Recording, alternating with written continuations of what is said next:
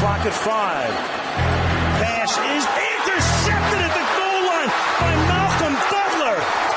Unreal. Amazing. Podcast Patriotas do fã-clube oficial dos Patriots no Brasil.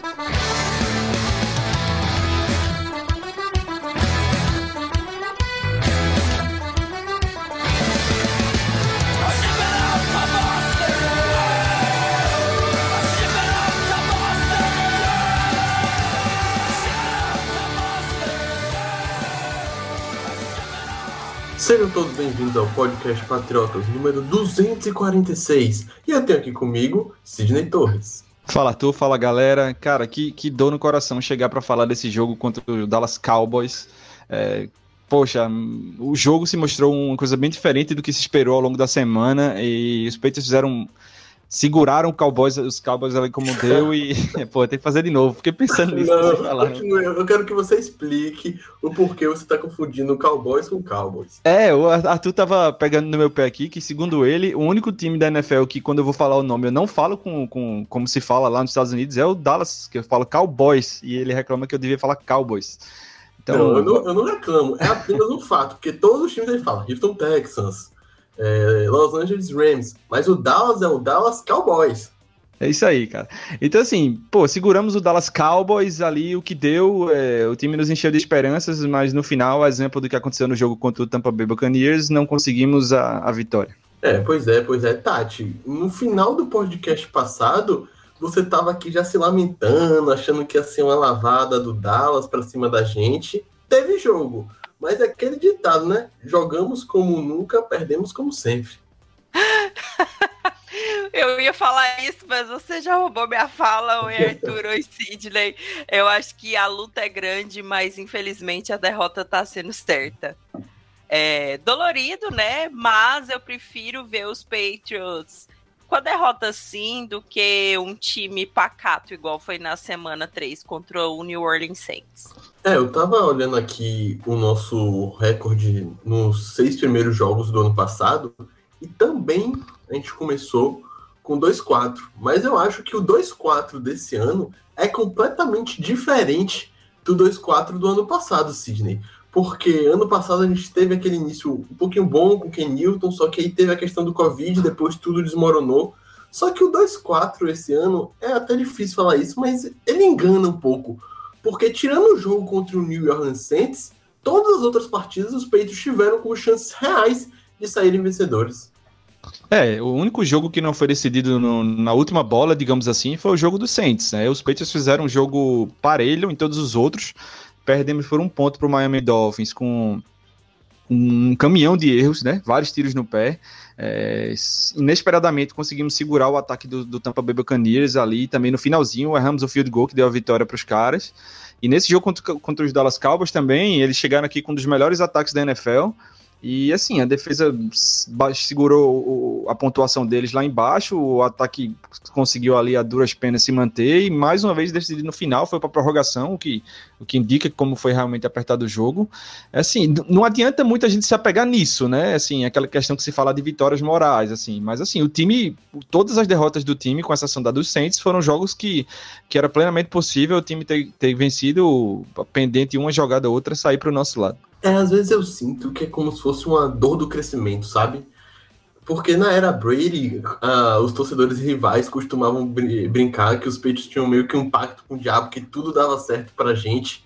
E agora parece que é o contrário. A gente começando uma nova era com o Mac Jones de Signal Caller, e, e quando parece que vai, parece que vai dar certo, alguma coisa desmorona, como foi na semana 1, um fumble de, de Damian Harris, agora essa pick six no final do jogo, querendo ou não acabou também comprometendo, mas assim, não é um time que está completamente desmoronado, é, sem saber para onde ir, sem rumo. É um time que tem talento, que mostra que em certas posições realmente falta um pouco de material humano, mas só que mostra que há sim uma luz no fim do túnel, diferente dos Patriots do ano passado. E bora já começar a falar dessa partida aqui contra Dallas, porque convenhamos, Tati, se a gente não fosse torcedor dos Patriots, nem de Dallas, e tivesse assistindo a partida só por entretenimento, só por se divertir, pô, foi um partidaço. Sim, é, vi alguns tweets durante o jogo falando. É, uma amiga minha que o esposo dela torce para o Saints, eles estavam assistindo também, falaram de como a partida foi doida. Eu acho que a questão do overtime é igual pênalti, né? É muito legal quando não é com o seu time que tá jogando. Mas foi foi uma partida assim, foi, foi muito massa.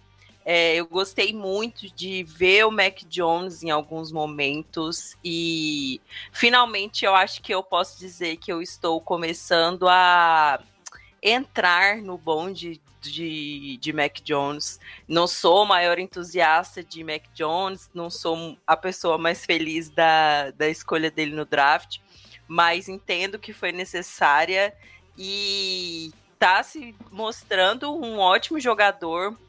É, tudo bem que sofre ainda com um pouco desse conservadorismo da, da comissão técnica, o que eu acho até compreensível. É, os Patriots precisam ser mais agressivos em momentos decisivos, porque assim como a gente está vendo do que o Mac Jones é feito, a gente precisa ver mais do que o ataque é feito. É, que eles podem fazer isso que eles estão fazendo nessas partidas, a gente já sabe. É, mas a gente a gente quer ver mais. Eu acho que tem jogadores que estão surpreendendo, como o Kendrick Byrne, que não só nessa partida de domingo, mas como em outras, teve seus, seus flashes, seus momentos no ataque. É, a gente está vendo como o Hunter Henry foi uma boa aquisição também nessa off-season. E vai experimentando o que tem aí na OL e o melhor remendo que tiver, coloca para jogo. É sobre esse ponto aí que você tocou da agressividade dos peitos serem mais ousados em campo que eu queria falar aqui agora sobre essa partida contra Dallas, porque quem escutou o podcast passado ouviu ele falar exatamente isso, que os Patriots não são mais o time a ser batido. É o time que entra como azarão no, nos confrontos. Então, se a gente não arriscar quarta para uma, quarta para duas, quarta para três, dificilmente a gente vai ter uma chance real de vencer o jogo. Eu não tô falando que é para fazer que nem Mike McCarthy fez no primeiro drive do jogo, arriscar uma quarta para um ainda no seu território. Isso para mim ali já foi, já beirou a loucura.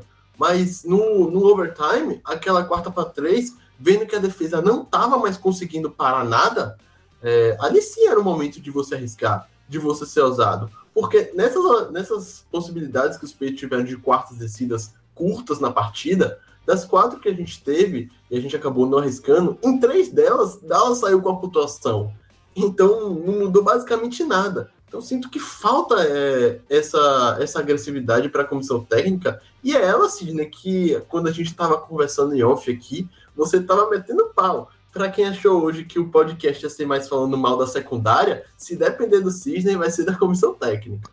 É, cara, eu, eu, comentei aqui em off antes da, da gravação que eu, eu, nunca esperei que eu fosse dizer isso, mas na minha visão, nesse jogo, a comissão técnica atrapalhou os Patriots. Cara, isso, isso, é um sacrilégio, assim, a gente tá falando do Bill Belichick, que é um, o melhor técnico da história, mas na minha visão foi isso que aconteceu. É, isso que você falou aí, é, da gente não ter mais o, o, melhor time, a gente se acostumou com duas décadas de os times virem jogar contra os Patriots e quando chutavam um field goal no quarta para um, a gente dizia, cara, vocês estão sendo conservadores contra Tom Brady, é claro que ele vai pontuar e vai ganhar o jogo, isso acontecia quase todas as vezes. Nós não somos mais o melhor time, contra o Cowboys isso era evidente. É, a defesa no, no, segundo tempo, principalmente por ter jogado uma infinidade de snaps, não estava conseguindo mais segurar. Era óbvio que cada vez que a gente devolvesse a bola para o Dallas Cowboys, eles iam conseguir pelo menos pontuar com field goal. É, é, pra você ter uma ideia, é, os Patriots são o time que menos arriscou quartas descidas em toda a NFL, 32 segundo colocado. Então, assim, é, tá na hora de, de, de jogar para ganhar e não para não perder, para segurar. É, então, assim, e as, e as, decisões que, que, eu, que eu questiono, é, questiono do, do Bill da comissão técnica, não são só decididas. É, é, a gente pegou a bola no final do quarto com 1 minuto e 30 um timeout e joelhou na bola. Cara, é, a, defesa fez um belíssimo trabalho no primeiro tempo, segurou o ataque dos Cowboys, tinha oportunidade ali de, de tentar pontuar pelo menos um field goal e, e, ampliar essa vantagem. E além de tudo, é, foi uma decisão bastante contraditória, porque se vocês lembrarem, antes do two minute warning, o Dallas estava com a bola e o Belichick pediu timeout para segurar o relógio, para segurar o poupar cronômetro. Então, como é que você pede um timeout antes do, do two minute warning, vai pro two minute warning, recebe a bola depois e ajoelha a bola? Então, tipo, não, não, não fez nenhum sentido essa decisão para mim. O Bill Belichick até falou em entrevista pós-jogo que foi porque os Patriots começavam, começariam com a bola no segundo tempo, mas eu tô com você. Não faz o menor sentido e não era uma situação de que é, o momento do jogo era todo de Dallas, o hype estava todo em cima de Dallas. Não, pelo contrário. A nossa defesa parou o ataque de Dallas em quatro jogadas consecutivas na linha de uma jarda.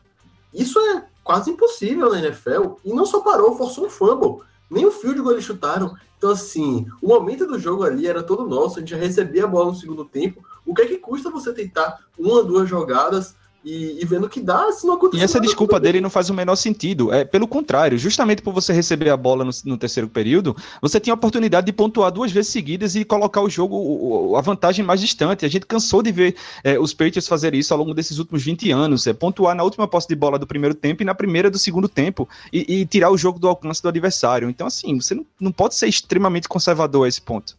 É claro, e além de que era uma situação de two minute warning, era uma situação do, do two minute drill, a gente tinha 1 em 30 minutos no relógio, não tinha nenhum timeout, mas os Patriots cansam de treinar isso no training camp, na pré-temporada, o que a gente mais vê é os Patriots é, treinando no huddle, e Mac Jones se saindo muito bem nessas oportunidades, não por que agora não? Ainda mais com a bola voltando pra gente no, no início do segundo tempo. Então, eu vi muita gente detonando essa decisão de Bill Belichick, e concordo com vocês, e concordo com a galera que também é, falou sobre isso, realmente não teve justificativa.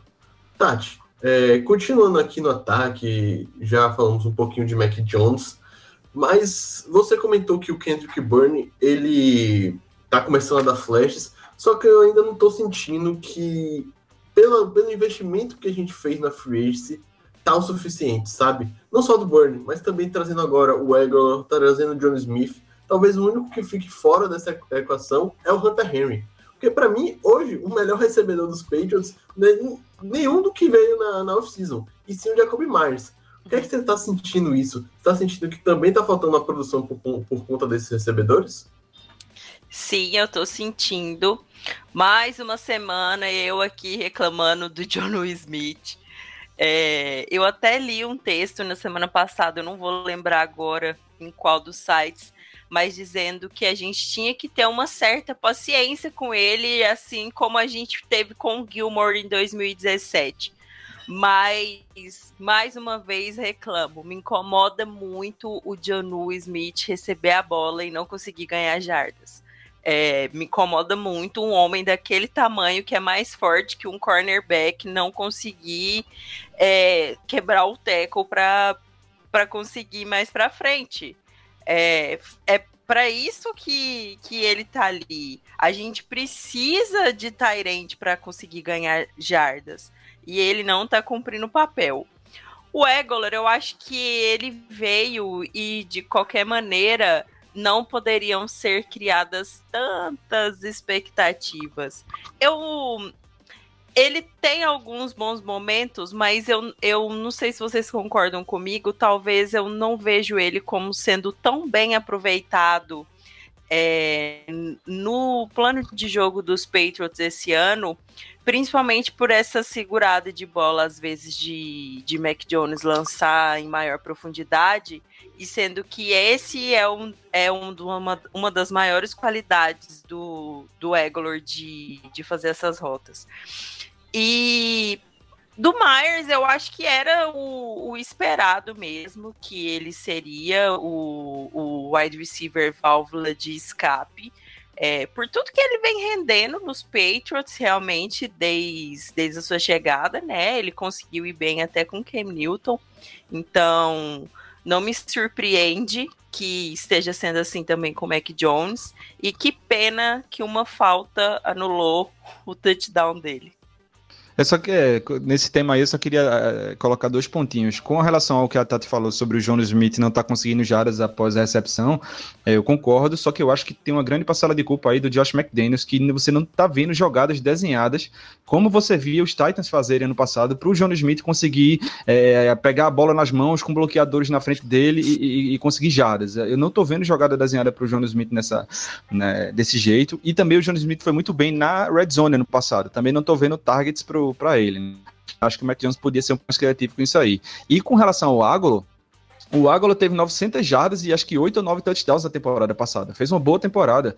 Só que o foco dele, do jogo dele, como a Tati falou, é o jogo em profundidade. Só que o Mac Jones não tem 3 segundos para lançar a bola esse ano.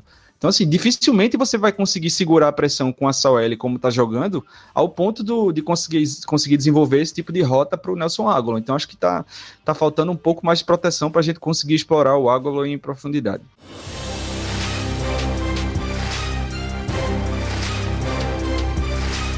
É, falando da OL agora em específico, eu acho que esse jogo traduziu bem como os Patriots não sabem muito o que fazer com a linha ofensiva. É, é, difícil hoje falar que Isaiah Wynn é o titular absoluto da posição de left tackle, porque tudo bem, ele não treinou durante duas semanas, só que ele já não vinha fazendo uma boa temporada, aí ele entra no meio da partida contra Dallas, cede um sec em cima de Mac Jones e logo sai para a entrada do Josh Aaron. O Michael Enu, que só vinha jogando de left guard nos últimos é, durante a temporada toda, joga, joga a partida de, de domingo como right tackle. O Carras, que tá de left guard, passa para right guard. Então, assim, OL também é muito. Se o Felipe tivesse aqui, ele ia comentar também isso, que OL também é um pouco de entrosamento, de química. A OL de, de 2018 dos Patriots, que foi muito bem, que ajudou a gente a conquistar o Super Bowl, um dos motivos foi que foi basicamente o mesmo núcleo, a mesma OL, o ano inteiro. Então, assim, claro que lesões não dá para a gente prever, mas só que a comissão técnica tem que achar pelo menos alguma fórmula algum esquema com cinco ali, que eles se complementem nas suas características e sejam mantidos caso não haja lesão. Para aí sim construir essa até a própria confiança de Mac Jones. Porque na situação que tá, Mac Jones sabe que só vai ter um segundo e meio, dois segundos para se livrar da bola. E isso não é saudável para nenhum quarterback. Eu acho que é perfeito o que o Arthur falou em termos de, de entrosamento da linha. É, o Dantes Karnek costumava dizer que é uma das coisas mais importantes para uma linha ofensiva chama-se continuidade ele até comentava assim que se você desse para ele cinco caras medianos, mas que os caras, cinco caras tivessem sempre lá, ele conseguia fazer uma OL sólida. É, o que é que a gente viu essa semana? O, o Isaiah Wynn e o Michael Weno não treinaram durante a semana. E foram para o jogo em alguns momentos. E, e entraram e saíram, e entraram e saíram. Então, não fez dois drives, eu acho. Poucas, várias vezes a gente fez dois drives nessa partida, mesmo cinco caras no OL. Então é muito difícil você conseguir é, é, manter o jogo de qualidade da linha ofensiva trocando toda hora. É, eu acho que só tinha uma ressalva da linha ofensiva que eu vi pelo menos uma melhora nessas últimas semanas, que é em relação ao jogo corrido. Demi Harris fez um, no geral, uma sólida partida, finalmente não sofreu fumble. O próprio Ramon Stevenson teve mais espaço, recebeu bolas bens, apareceu bem. Só que uma coisa ainda não consigo entender. Você estava tendo ali no momento da partida o Harris correndo bem, o Stevenson correndo bem, aí você tem uma terceira curta e bota o Bolden. É, eu sei que pessoal que é chato vir aqui toda semana falar de Bolden, parece que até que é pessoal com ele. Mas para mim a culpa não é de Bolden, e sim aí de McDaniels, porque não faz sentido algum isso. Sim, é, a gente teve uma partida onde Damian Harris teve 101 jardas corridas, muito bom. É, a gente pôde ver Ramondre Stevenson trabalhando bem, né? Marcou, marcou um touchdown. E realmente, assim, é, na semana passada, eu não lembro se foi na passada, foi, foi contra o Houston, Texas.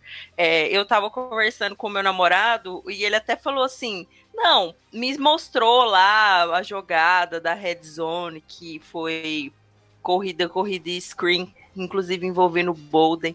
E aí ele falou assim: olha, nesse caso aqui a culpa não é do McDaniels, é, a culpa é da execução dos jogadores, o Carras não, não conseguiu fazer o bloqueio, piriri pororó. Tá, ele me convenceu com a explicação dele, mas realmente tem momentos que, que não dá para entender, assim. É, é problema da execução. poxa, eu não acho que em uma terceira curta o Bolden vai ser o melhor running, running back para executar uma jogada. Principalmente com esses problemas de, de linha ofensiva e, e bloqueios que a gente está tendo. É, a gente tem no Damien Harris uma característica que ele é um jogador forte. É, ele carrega os jogadores da, linha, da defesa adversária com ele. Então, assim, não dá para você culpar a execução em situações como essa. É, Tati, esse screen do Bolden que você falou, é, digamos que a execução tivesse sido toda perfeita da linha ofensiva. A bola teria ido num screen para a mão do Brandon Bolden. Quantas jardas ou tecos você acha que ele quebraria? Quantas jardas a gente acha que ele conseguiria depois da recepção? Então, esse é o problema. O princípio já, já parte errado. E, e, ne, e, nessa terceira para um do jogo de domingo agora, contra os Cowboys, Teve mais um problema também. É, o cara que fez o tackle no Bolden atrás da linha de scrimmage é, é, tentou ser, quem tentou ele foi o Jacob Myers. O Jacob Myers, idade da linha da, como se fosse um talento. Então, se você de uma corrida no crucial, você vai ter, você vai botar o Jacob Myers segurando a extremidade da linha. É, me digam se isso faz sentido para vocês. É, eu acho que isso, Sidney. E tem outro ponto que a gente pode criticar a comissão técnica, que a gente já bateu nela na questão das decisões de ser agressivo no decorrer da partida, mas decisões próprias de, de personal mesmo, do, do material humano que você tem disponível no elenco. O Felipe estava conversando com a gente antes da gente gravar, para quem está tá se perguntando se o que é que está acontecendo com o Felipe, que ele está participando do podcast, se chama trabalho pessoal, é, ter que pagar as contas, infelizmente o Patriota ainda não paga, não chega nem... Hum, ah, o Patriota só auto se sustenta, para não falar para não falar demais aqui. E, e, aí ele não está podendo participar, mas logo mais ele está de volta. E eu acho que o que o Felipe estava criticando é justamente isso. Essa decisão de, de personal que os Patriots têm, por exemplo, dá um exemplo bestinho aqui, mas a lista de nativos da partida de, de domingo. Você tinha na lista de nativos o Sean Wade, que estava fora por conta de lesão, que é nosso defensive back, reserva. E aí os Patriots decidiram colocar o Jojo Williams também na lista de inativos por opção técnica. Ele não estava lesionado em nada, só foi opção técnica. Tudo bem, Jojo Williams não é um craque, mas assim, no momento que um defensive back se lesionasse na partida, como aconteceu, por exemplo, Jonathan Jones teve que sair de campo, o Adrian Phillips teve que sair de campo, qual reserva imediato que os Patriots tinham para colocar? O Justin Bethel, que vem para atuar basicamente só em special teams. Então, assim, essas próprias decisões de New England, eu acho que às vezes não fazem muito sentido e merecem ser criticadas. Outra coisa, o, os Patriots às vezes preferem levar um jogador a mais para ser gunner, sei lá, no Special Teams, do que um, um reserva, um reserva imediato para defesa, para secundária. E já entrando aqui na secundária, Sidney, eu acho que elas, acho não, tenho certeza que foi a que mais tomou pau aí da, da imprensa, dos torcedores, é, mas bora tentar entender o que fez o Dallas conseguir mais de 500 jardas totais na partida, que foi a terceira pior marca da história dos Patriots. É só porque a secundária é ruim? É só porque a defesa, no geral, teve a partida fraca? Ou tem mais coisa envolvida aí? Cara, assim, eu, eu acho que eu tô na contramão aí, na minoria, nessa análise de, de, desse ponto que você tocou aí. Porque você pode olhar por, por dois ângulos para essa questão da defesa. Um, são as 500 e tantas jardas, quase 600 jardas sofridas, aí recorde por uma defesa é, comandada por Belichick. É, e outro lado que você pode olhar é a defesa dos Patriots é, segurou um dos melhores ataques, para algumas pessoas, o melhor ataque da NFL, é, muito bem no primeiro tempo, segurou relativamente bem no geral da partida. Se você olhar, o Dallas chegou para essa partida com uma média de 34 pontos por jogo, a média. É, a defesa dos Patriots tomou 23 pontos. Eles fizeram 29 porque teve um, um, um pick six, né, lançado pelo Mac Jones, mas a defesa só tomou 23. O Dallas teve nove terceiras descidas e só converteram duas. É, chegaram cinco vezes na red zone e só conseguiram dois touchdowns. Então, assim, é, se dissesse para você antes do jogo, né, você vai enfrentar o poderosíssimo ataque dos Cowboys. A defesa só vai fazer, só vai sofrer 23 pontos, vai forçar dois turnovers e só vai ceder duas terceiras descidas. Você tinha assinado esse, esse contrato, eu assinaria na hora. É, então, assim, ela cedeu muitas jardas, cedeu.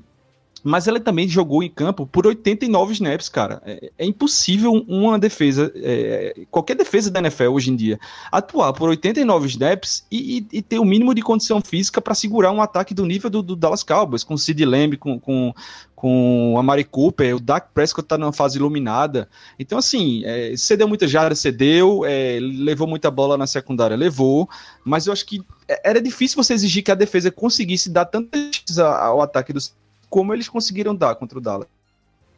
É, eu acho que é uma situação que reflete muito o que o Sidney comentou. E assim, o Felipe também gosta de bater muito nessa tecla que às vezes quando as coisas estão dando errado nos Patriots, Bill Belichick não muda. É, deixa a situação como está a partida toda. E eu não vi isso acontecendo contra Dallas. Os Patriots variaram diversas formações defensivas, seja no nickel, seja no dime, seja jogando em zona, seja jogando em main coverage mas simplesmente Dak Prescott destruiu todas elas. Eu acho que às vezes a gente foca muito em, em criticar quem foi mal e esquece de dar o devido valor a quem foi bem. Convenhamos, Dak Prescott jogou demais, demais. Tinha vezes que o pass rush pressionava ele, ele o pocket já estava colapsando, ele conseguia um super passe, conseguia um first down. Então, eu acho também a gente ressaltar aqui que a gente não estava enfrentando um quarterback qualquer. A gente não estava enfrentando o David Mills da temporada passada, é, ou do, da semana passada. A gente estava enfrentando talvez no quarterback top 5 da liga hoje, top, top 10 com certeza. Então, acho que é bom ressaltar isso. Mas, Tati, é, tudo bem que teve a questão que o ataque não conseguia ficar em campo da, da metade para o final da partida e isso cansou a defesa. Só que tem situações também aquela terceira para 25, que, que aí também não tem como criticar um pouco o lado defensivo da bola, né? É, então, é... o Sidney bateu muito nessa tecla durante a partida, quando a gente estava conversando lá no grupo e eu estava reclamando da secundária, de que o pass rush não estava funcionando. E sem o pass rush conseguindo colocar alguma pressão, fica difícil pro lado da secundária. E realmente, eu tava lendo as estatísticas do jogo, a pressão do pass rush no primeiro tempo foi de 34,7%. No segundo tempo, baixou para 17,8%. E isso ainda no segundo tempo, os Patriots conseguiram dar uma, uma, uma segurada nos, nos Cowboys no terceiro quarto. É, e das cinco pressões que a defesa fez, o Matt Judon foi responsável por três. É, e essa questão de ter cedido a, a, a terceira para 25, eu não lembro em cima de quem foi. E eu também não vou me lembrar agora. Me desculpa, gente, mas eu já estou muito cansada, minha cabeça está muito ruim. Mas eu também não vou me lembrar agora é, qual lance que foi aquele que o Van Noy estava na marcação do Sid Lamb e na metade ele resolveu que seria bom ele correr até o Deck Prescott e cedeu a recepção. Poxa, gente, isso isso não pode acontecer, sabe? É o tipo de, de decisão que, que custa muito para os Patriots ali na hora. É, e quando a gente olha os números da secundária também, eu acho que é até estranho porque não reflete o número de jardas que, que eles cederam de recepção. Por exemplo, o Jace Jackson, ele teve quatro, cedeu quatro de oito recepções para 47 jardas e teve quatro passes desviados. Lógico que ele cometeu a falta que, que ele não pode deixar de cometer. É, quem mais sofreu no jogo foi o Jalen Mills. E para mim é um jogador que tá deixando muito a desejar. É, ele não jogou a partida passada porque ele estava com, com, sentindo uma lesão, né, no, no posterior da coxa. E voltou essa semana e foi, foi muito mal.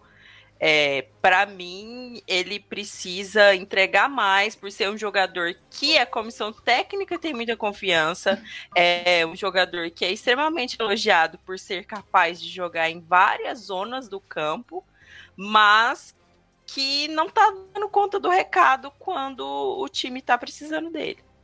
É, aqui eu vou até fazer uma defesa do, do Mills, não que eu ache ele um, um craque de bola, algo do tipo, inclusive no podcast sobre a contratação dele, sobre as contratações da Free eu falei que não fui fã desse, é, dessa chegada, desse reforço, Mas assim, Mills, ele assinou um contrato de 4 anos, 24 milhões, só que desses 24 milhões, 11 milhões e meio são garantidos. Convenhamos, um jogador que assina um contrato de 4 anos, 4 anos, 11 milhões e meio garantidos, dificilmente ele vai ter cacife, ele vai ter a habilidade necessária para marcar Sid Lamb. Acho que o primeiro fato é esse. E isso já escancara a, a, a, o déficit de material humano que a gente tem na nossa secundária. Além de DC Jackson, não tem outro corner tão confiável assim. O, o Jonathan Jones, ele cede as suas recepções, é queimado, é, acho que inclusive na terceira para 25, ele foi que estava no lance. Só que. Foi o Jalen Mills que, que cedeu para o Lamb na terceira para 25. Foi quem? Jalen Mills. Ah, foi o Mills também? Porque o Mills foi o touchdown e a terceira para 25. Mas eu lembro que teve outra também longa que, que o Jones cedeu no, no final do jogo. Mas o ponto é esse. O ponto é assim: Claro que agora criticar o Jalen Mills é muito mais fácil. Mas para ele ser o CB2 da equipe, estava escancarado que isso não ia dar muito certo. É, e aí, eu acho que volta aquela crítica ao personal, mas não agora o personal relacionado aos dias de jogos, mas é o Bill Belichick na personificação de General Manager. Porque você ir para temporada regular achando que vai ter Jake C. Jackson e Stephen Gilmore é uma coisa, com Jalen Mills ali na emergência como híbrido. Mas você agora saber que sua temporada toda vai se basear com Jackson de CB1 e Jalen Mills de CB2, aí é preocupante, né, Sidney? É, e só um adendozinho que eu queria fazer essa terceira para 25, que no, no, outro ponto mais cedo o Arthur falou que, que você tem que olhar também reconhecer quem está do outro lado, né? É assim, é, reconhecer o trabalho dos caras. Eles falam muito essa frase lá nos Estados Unidos, é, que é que os outros caras também são pagos para jogar, ou seja, é, não é só você que erra, os caras também acertam, né? E nessa terceira para 25, é, o ataque do Dallas fez uma combinação de rotas muito interessante que conseguiram tirar o safety dos Patriots justamente do lugar onde o, o Sid Lamb entrou, é, cortou para receber essa bola. Então, assim, foi, foi um, uma jogada muito bem desenhada pelo ataque de Dallas que conseguiu puxar o safety justamente para o Sid Lamb cortar para dentro em cima do Jalen Mills e conseguir a recepção. É, não, não, não tô querendo passar mais pano do que eu já passei para essa secundária, mas assim, só para só reconhecer também um pouquinho que do outro lado tem bastante talento.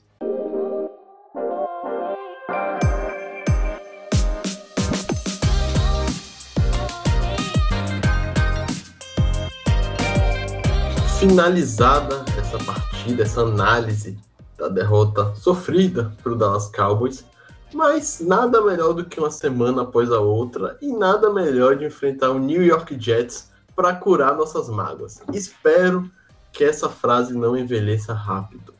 Mas, senhoras e senhores, eu acho que falar dos Jets vai ficar muito batido, então a gente vai trazer mais os Jets para o contexto geral da situação dos Patriots na temporada. Como disse no começo, a gente acabou caindo para o recorde 2-4. Agora estamos ainda em segundo na, na FC East. O Bills acabou perdendo também, mas já está com 4-2, está bem disparado na ponta. Miami está em último e, e New York em penúltimo, ambos com uma vitória ainda. Porém, Sidney, bora tentar aqui organizar esse pensamento da situação dos Patriots. São sete times que vão para os playoffs. Apenas a Seed 1 é a que tem bye na, na semana de wildcard, e isso com certeza a gente já pode descartar. A gente já pode descartar isso há mais de um ano, sejamos sinceros. Aonde os Patriots ainda brigam, se é que brigam nessa temporada? Cara, eu acho o seguinte, eu acho que, que esse time ainda dá para dizer que briga por uma vaga de wildcard. É, eu não acredito em vitória na divisão, porque os Bills são um time bem melhor do que os Patriots, eles têm duas vitórias a mais e ainda nos enfrentam duas vezes. Então eu acho no mínimo, os Bills vão ganhar uma dessas duas partidas contra os Patriots. Então, assim, a divisão é praticamente certa que é deles, né? Então, teríamos que brigar por uma vaga é, de wildcard. Por que eu digo que, é, que, que não é impossível? Porque mesmo com 2-4, hoje a gente só está um jogo atrás do último time que está entrando nos playoffs. O, time, o, último time que está entrando na, na AFC tem 3-3, ou seja, tem uma vitória só mais que os Patriots. Então, assim, é, que é possível, é. O problema é que com quatro derrotas até, até esse ponto e com, com quatro derrotas em casa, é, os Patriots vão jogar bem mais de casa daqui para frente e, e, a margem de erro diminuiu bastante, né?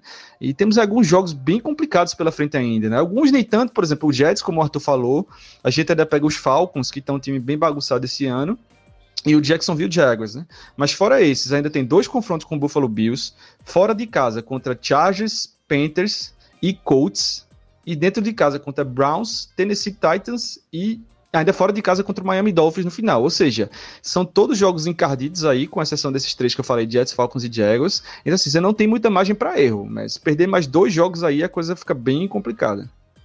É, essas, digamos que essas, essas derrotas para Bucks e para Cowboys, a gente listou elas como vitórias morais. Jogou, o troféu jogou de igual para igual. Agora não há mais margem para isso. Seja o adversário que a gente vai pegar agora, seja o Buffalo Bills, a gente vai ter que sair com pelo menos uma vitória nesses dois confrontos para almejar ainda alguma coisa na temporada. E tá, deixa eu abrir aqui rapidinho a classificação para a gente ter uma noção. A FC Sul tá no mesmo nível que, que a gente, tá igualzinha. A diferença são muitos times, que o Titans está disparado em primeiro, o Colts em segundo com 2-4 e o restante com, com 5. Inclusive, a FC Sul, tirando o. A FC Sul, acho que é o saco de pancadas dos Dolphins. Eu vi uma estatística bizarra que os Dolphins estão tomando um sacolejo para eles, mas isso não é o caso. O problema é a FC Oeste e a FC Norte porque a gente tem o último colocado da FC Oeste, que não sei como, é o Kansas City Chiefs, está com 3-3. E o último colocado da FC Norte é o Pittsburgh Steelers, que também está com 3-3. Então, dessas três vagas de wildcard, muito possivelmente, duas delas vai sair da FC Oeste e da FC Norte. Duas, quiçá, três vagas. Então, para os Patriots realmente terem alguma chance de wildcard, o time tem que diminuir esses erros. E você acha assim que a gente está vendo que matematicamente é possível, mas agora é, é, no que tange a qualidade do nosso elenco comparado com um dos outros da liga, comparado, por exemplo, com o Steelers, que eu não vejo que está jogando muito bem assim, é, comparado com, com o Denver Broncos, comparado com esses times, o, o Raiders agora que perdeu o Joe Gruden no escândalo que ele acabou justamente sendo demitido, pedindo para sair. É, então, assim, comparado nosso time, nossa força com os outros da liga, você acha que é possível? Então, Arthur, é... hoje eu não acho que é possível. Porque, assim, é... eu vejo muito esses. Vamos colocar na mesa esses três últimos jogos. Foi um jogo excelente contra o Tampa Bay Buccaneers. E na semana seguinte, você pega um time fraquíssimo como o Houston Texans e perde. E na outra semana você consegue fazer uma frente muito grande a um dos melhores times da NFL, que é o Dallas Cowboys. Então, eu acho que pra gente fica muito obscuro o que o New England Patriots vai apresentar em campo nessa semana, enfrentando um Jets que, que, que tá 1-4. É, antigamente a gente sabia que seria uma vitória fácil. E hoje que você sofreu para um para Davis Mills, você vai conseguir bater Zach Wilson? Eu acho que não dá para a gente cravar.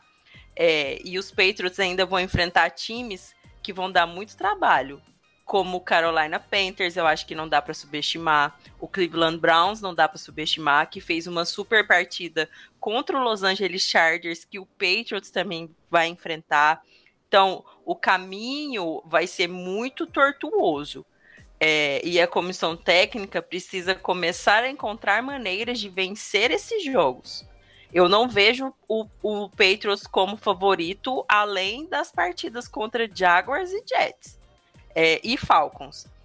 Porque, por exemplo, até ontem eu julgava que seria uma partida extremamente fácil para o Buffalo Bills vencer o Tennessee Titans. E eles conseguiram encontrar uma maneira de ganhar. Então, é a comissão técnica trabalhar, porque eu não acho o time do Patriots ruim.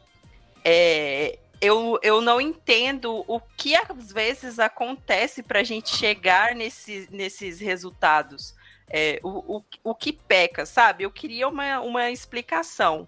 E não só o Belichick falando, não, eu achei melhor porque a gente ia começar com a bola no segundo tempo, mas o time não pontuou no segundo, no segundo quarto. Como que você vai garantir que ele vai pontuar no terceiro? Então, eu acho que tem que, que ficar de olho aí. É, eu tô com você. Os Patriots hoje não é um time que passa confiança, é muito 8 ou 80, mas o que a luz que me dá como torcedor é que a gente quase venceu do Tampa Bay Buccaneers e do Dallas Cowboys, que são dois dos melhores é, times da liga.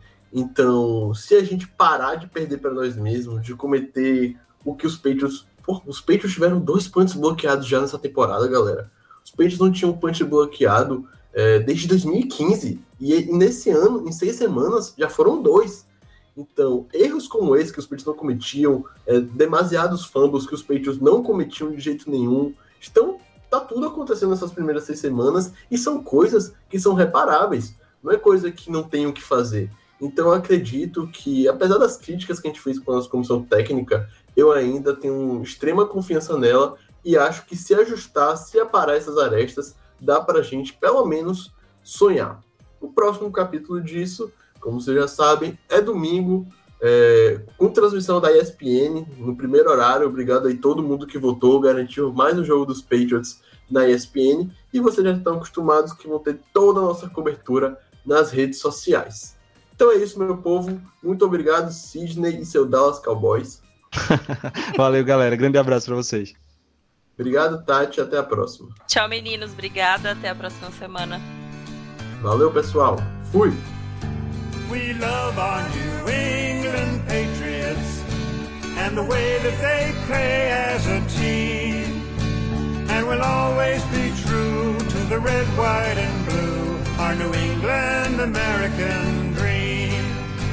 When they take to the field, they don't often yield. They'll bend, but they seldom will break. If the first half should sour, well, there's still half an hour. They'll ignore every bruise, every ache. And they'll pull it all out at the end of the bout. If it's close and the game's getting scary. If the offense can't score with a few seconds more, then we call in old clutch Vinatieri. We love our New England Patriots and the way that they